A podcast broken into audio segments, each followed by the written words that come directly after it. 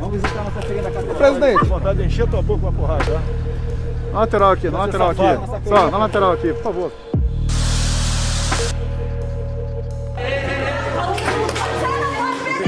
Eu não sou jornalista! Estou trabalhando de agredir! Que absurdo! Vocês chamam a gente Sempre fui atleta das Forças Armadas, né? aquela história de atleta, né? Que o pessoal da imprensa vai pro deboche. Mas quando pega num bundão de vocês, a chance de sobreviver é bem menor. Ameaçada? Ameaçada por quê? Por que, que está sendo ameaçado? Eu, eu, eu, eu tenho. Não, não filma. Sai de perto do meu celular. Não filma. Sai de Não perto filma, do não meu filma, celular. Não filma. Sai. Sai do meu. É uma patifaria! Olha, cala a boca, não perguntei nada. Que isso? pediu uma troca, presidente. Jornal patife senhor pediu tá cala a boca, cala a boca. Vocês da mídia, grande parte, tenham vergonha na cara. A grande parte, Presidente, o senhor publica pediu a troca, patifaria. presidente. E passe bem. Os cinco áudios que você acabou de escutar são exemplos da violência física e moral que profissionais de comunicação brasileiros sofreram só neste ano. Na classificação mundial da liberdade de imprensa, um ranking desenvolvido pela organização Repórteres Sem Fronteiras, o Brasil ocupa o centésimo sétimo lugar no quesito segurança de jornalistas e comunicadores no exercício da profissão. O Líbano enfrenta um cenário político e econômico caótico. Nove meses atrás, milhares de pessoas foram às ruas para protestar.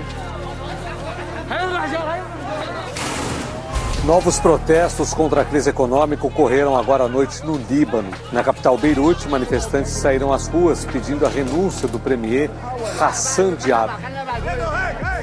Esse mesmo Líbano aparece cinco posições à frente do Brasil neste levantamento. Como uma jornalista, eu me pergunto: o que significa ser comunicador num dos países mais violentos da América para a imprensa?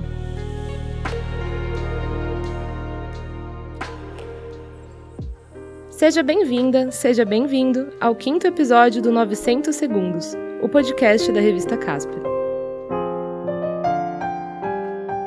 A cada duas semanas, contamos aqui histórias instigantes do jornalismo, da publicidade, das relações públicas e da rádio, TV e internet. Tudo para pensarmos juntos os fenômenos da comunicação. Então já sabe, chega mais, sinta-se em casa, coloque seus fones de ouvido e sintonize conosco. Meu nome é Ana Carolina Navarro e nossos 900 segundos já começaram. A regra é clara. O artigo 220 da Constituição Federal de 1988 define que, abre aspas, a manifestação do pensamento, a criação, a expressão e a informação, sob qualquer forma, processo ou veículo, não sofrerão qualquer restrição, observado o disposto nesta Constituição. Fecha aspas. Seguem mais alguns parágrafos especificando do que se trata esse artigo e pronto. Está garantida a liberdade de expressão no Brasil. Pelo menos no papel. É só acompanhar o noticiário para saber que, na prática, não basta ter apenas o direito garantido na lei magna do país. A Federação Nacional dos Jornalistas, a FENAGE, acompanha há mais de 30 anos a situação da violência contra profissionais de comunicação. O último relatório, de janeiro deste ano, mostrou que os casos de violência contra jornalistas no Brasil cresceram de 125 em 2018 para 208 em 2019, quase dobraram no intervalo de 12 meses. Para este ano, a FENAGE prevê um número ainda maior e já divulgou 179 casos de agressões contra jornalistas ocorridas só no primeiro semestre de 2020. E olha só, conforme esse levantamento, o presidente Jair Bolsonaro foi responsável isolado por 58% dos ataques direcionados a jornalistas no ano passado. Em 2018, para o Ministério Público, ele tinha do assédio da jornalista dele. Ela queria, ela queria um furo. Ela queria dar um furo. A qualquer preço contra mim. A repórter Patrícia Campos Melo faz parte dessa estatística infeliz. Em dezembro de 2018, uma reportagem assinada por ela e por Arthur Rodrigues foi publicada na Folha de São Paulo, denunciando um esquema fraudulento de envio de mensagens por WhatsApp para propaganda política e distribuição de notícias falsas. Alguns meses depois, a CPMI das fake news foi instaurada e Hans River, investigado pela comissão, mencionou Patrícia e seu trabalho da seguinte maneira: Ela queria sair comigo, eu não, não dei interesse para ela. Ela parou na porta da minha casa e se, se, se insinuou para entrar na minha casa com o propósito de pegar a matéria. E quando eu cheguei na Folha de São Paulo, quando ela escutou a negativa, o distrato que eu dei, deixei claro que eu não, não fazia parte do meu interesse a pessoa querer um determinado tipo de matéria a troco de, de sexo, que não era a minha, a minha intenção. Na TV Congresso e nas redes sociais, Eduardo Bolsonaro, deputado federal e filho do presidente, também insultou a jornalista ao pegar carona no depoimento de Hans. De ver, mas eu não duvido que a senhora Patrícia Campos Melo, jornalista da Folha, possa ter se insinuado sexualmente, como disse o senhor Hans, em troca de informações para tentar prejudicar a campanha do presidente Jair Bolsonaro. Seja, Ao comentar o caso, Bolsonaro pai encerrou o ciclo de ofensas com ainda mais machismo. É, Hans River. Hans River. Ele tinha do assédio da jornalista dele. Ela queria, ela queria um furo. Ela queria dar um furo. a, a, a qualquer preço contra mim. A Folha de São Paulo desmentiu as acusações feitas com prints da troca de mensagens entre Patrícia e Hans e esclareceu as incoerências. Diversos outros veículos e entidades de classe saíram em defesa da jornalista, que estava, antes de mais nada, exercendo sua profissão. Não só eu, como vários outros jornalistas vêm sofrendo, infelizmente mudam a maneira que a gente encara o trabalho no seguinte sentido. Normalmente, quando você faz uma reportagem, tem que pensar que você tem que ouvir vários lados sobre o assunto, né? Diversas vozes, ouvir o contraditório, checar os documentos, pegar as fontes primárias, aquelas coisas todas que a gente aprendeu na faculdade, basicamente, que são como fazer uma reportagem. Só que hoje em dia você tem pensar tudo isso, né? E, e o que, que vai acontecer no dia seguinte a eu publicar essa matéria, quando é uma matéria delicada ou que é negativa para o governo, né? Quem que eles vão atacar? Vão atacar minha família? Vão me atacar? O que, que vai acontecer? Porque isso funciona como uma espécie de censura, uma censura 2.0. Porque como a gente sabe que vai ter esse tipo de campanha de linchamento virtual, né? Assassinato de reputação, ataques do próprio governo, de integrantes do governo, ataques muito públicos, a ideia é que isso intimide, que as pessoas pensem duas vezes antes escrever alguma coisa ou de, de fazer uma reportagem é, investigativa.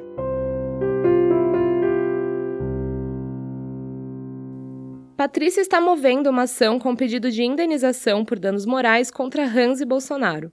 Há poucas semanas, Rosiane Carvalho, jornalista que cobre política há 15 anos e é repórter da rádio Band News e do portal UOL em Manaus, também foi vítima da violência de autoridades contra profissionais da imprensa. É dela a voz que aparece em defesa de seu trabalho no áudio que você ouviu mais cedo. Estão trabalhando de agredir! Que absurdo! Rosiane acompanhava uma coletiva de imprensa do vice-governador do Amazonas, Carlos Almeida Filho, do PTB, investigado pela suposta compra superfaturada de respiradores em plena pandemia chega a toda a imprensa aqui do Amazonas, então, portanto, chegou a mim também um convite, né, uma informação de que o vice-governador iria falar a respeito da operação de Sangrias. Claro, né, por todos os meios de que a imprensa estivesse ali presente. Né? Uma vez a imprensa presente, nada é adequado pensar que a imprensa não vai perguntar, né? O princípio básico dessa profissão é perguntar, porque se não for para perguntar, para que serve um jornalista, né? E o natural é que algumas, algumas questões que é, nós que acompanhamos o caso como jornalistas, mas que a população também tem a necessidade de saber, tem que ser questionado, né? Ao final daquela, daquele pronunciamento ali, eles indicaram que ele não responderia as perguntas, que os jornalistas deveriam falar que é, porque ele ia sair, ele ia sair mais ou menos é, na, por entre os jornalistas, e que ele sairia um minuto depois é que os repórteres deveriam sair dali, né? E eu, eu, eu não concordei com aquilo, né? Claro que eu não ia concordar em ficar calado e deixar de perguntar. Olha, eu vou perguntar sim. Aí comecei a perguntar, acho que nem consigo concluir a minha, a minha pergunta lá, em função da toda aquela pressão que se passou a ocorrer, né? Por causa dessa, dessa tentativa de perguntar. Rosiane e outros jornalistas que estavam presentes na coletiva abriram juntos um boletim de ocorrência para denunciar a agressão que sofreram por parte da equipe de assessores do governo de Manaus. O relatório da FINAGE, apontou também que os principais autores dos episódios de desrespeito e ataque à imprensa foram os políticos. Eles foram responsáveis por quase 70% das ocorrências de 2019, sendo a maioria delas tentativas de descredibilizar o trabalho da imprensa. Para entender melhor esse contexto, que não é só brasileiro, mas afeta todo mundo, conversemos com Arthur Romeu, jornalista especializado em política e direitos humanos e coordenador da Repórteres Sem Fronteiras. jornalistas, né? Então a gente tem agentes públicos é, das mais altas esferas do poder, o próprio presidente da República, que ataca sistematicamente em declarações, lives, entrevistas, enfim, é, no Twitter, o trabalho da imprensa. Né? Essas declarações têm peso, né? a fala do presidente tem peso, a fala dos ministros tem peso, é, mobiliza os apoiadores e grupos vinculados, o que se identificam com esse movimento político que o presidente representa, e vai criando, aumentando o grau de desconfiança da sociedade em relação ao jornalismo e ao trabalho da imprensa. Então, a Repórteres Sem Fronteiras existe desde 1985, monitorando o desrespeito à liberdade de imprensa no mundo, e é responsável por organizar um dos índices de maior reconhecimento na vigilância da violência contra jornalistas e comunicadores. Para realizar essa, essa, classificação, a Repórteres Sem Fronteiras tem uma metodologia específica de pesquisa, em que é produzido um, um, questionário, né, o mesmo questionário anualmente, com 80 perguntas, cada pergunta é associada a um conjunto de seis indicadores é, diferentes, que esses indicadores estão relacionados não só à violência contra jornalistas, né, é importante lembrar, né, ele vai medir outros indicadores, como qualidade da infraestrutura para comunicação, o ambiente de censura e de autocensura, quadro legislativo legislativo desses países, enfim, então, então são um conjunto de, de, indicadores para além de um indicador de violência, né? E mencionando especificamente o Brasil, vem caindo nos últimos anos, atualmente está na centésima sétima posição entre 180 países, é uma posição bem baixa, né, se considerar é, o Brasil uma liderança regional, uma das democracias mais importantes aí do mundo.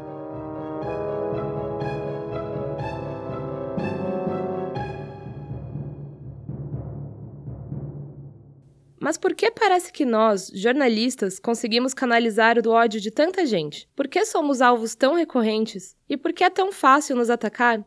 O professor de ética jornalística da Casper, Ari Vicentini, tem algumas respostas. O problema é que a mídia é exatamente a vitrine, né? A mídia é a janela. Né? É por onde as coisas são ditas, né? E é por isso que as pessoas, quando radicalizam politicamente, vêm para cima da mídia. Eu diria que hoje a gente tem uma percepção de que a mídia está sendo utilizada por causa das redes sociais a gente percebe ali que acontece, mas isso sempre aconteceu. A gente nunca foi bem tratado em todos os lugares. Né? A imprensa faz o papel do intermediário. Então nós somos o problema, porque nós relatamos o que um e o outro fazem. E portanto, quem está no meio, que acessa a mídia, pode ver as duas faces desse problema. Então você tem que atacar a mídia e não atacar o seu inimigo, porque é a mídia, segundo eles, né? é a mídia que deturpa o seu, os seus atos, os seus pontos de vista. O pior que pode acontecer a um jornalista é ser calado, é não conseguir manter as mínimas condições de realizar o seu trabalho. Para isso, o Ari tem um mantra que leva desde a época em que era repórter fotográfico. Fique perto da notícia, mas longe da porrada, né? Porque se eu levar a porrada e virar notícia, não vai adiantar muito. O jornalista é um sujeito que tem que ter talentos para escrever, talentos para observar, talentos para reportar, talentos para narrar, mas tem que ser um sujeito convicto da sua profissão tem que saber o que ela é e, e o que ela importa para a sociedade, qual é a importância dela. Porque riscos a gente vai ter, aliás, riscos a gente sempre teve, né? desde o começo. O jornalista é um sujeito que está em todo lugar, fala com todo tipo de gente, narra todo tipo de história, e, portanto, não tem lógica você achar que não vai correr nenhum risco.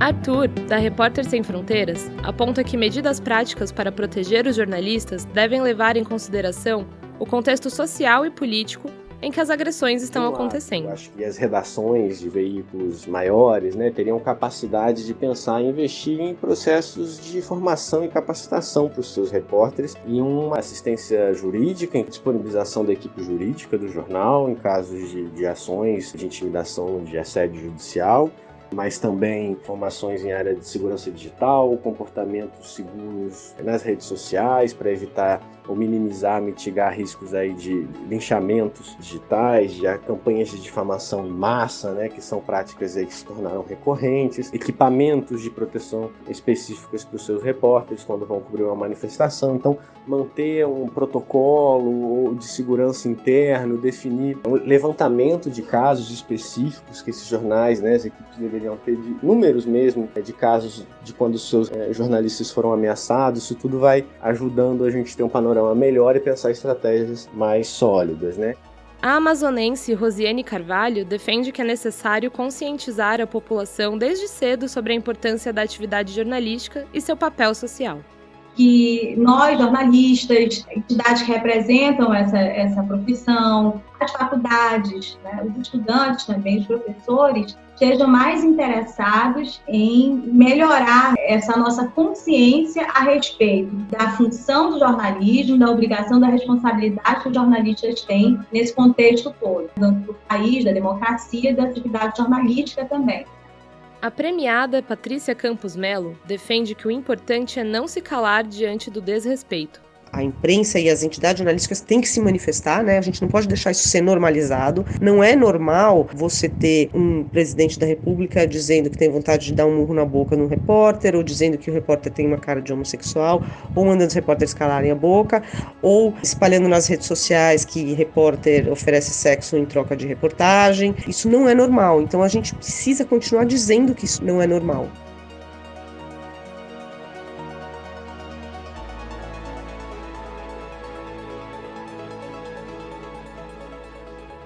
Para se aprofundar mais no assunto, vale a pena conferir o livro A Máquina do Ódio, lançado por Patrícia Campos Melo, agora em julho pela Companhia das Letras. A jornalista reflete sobre sua experiência como repórter investigativa e as ameaças à liberdade de imprensa no Brasil e no mundo. países que têm é, líderes populistas, principalmente esses populistas digitais, que se baseiam muito no uso das redes sociais e de veículos de mídia amigos para inflamar sua base, é quase que obrigatório você atacar a mídia e desacreditar tanto veículos quanto jornalistas específicos. Por quê? Esse tipo de líder precisa desacreditar a mídia, porque a mídia profissional é quem vai checar as informações e como são líderes que usam muito desinformação e mentira, para isso funcionar direito, você tem que atacar a mídia, né? Tirar a credibilidade. Então, isso é meio que é uma parte integral dessa estratégia desses populistas digitais.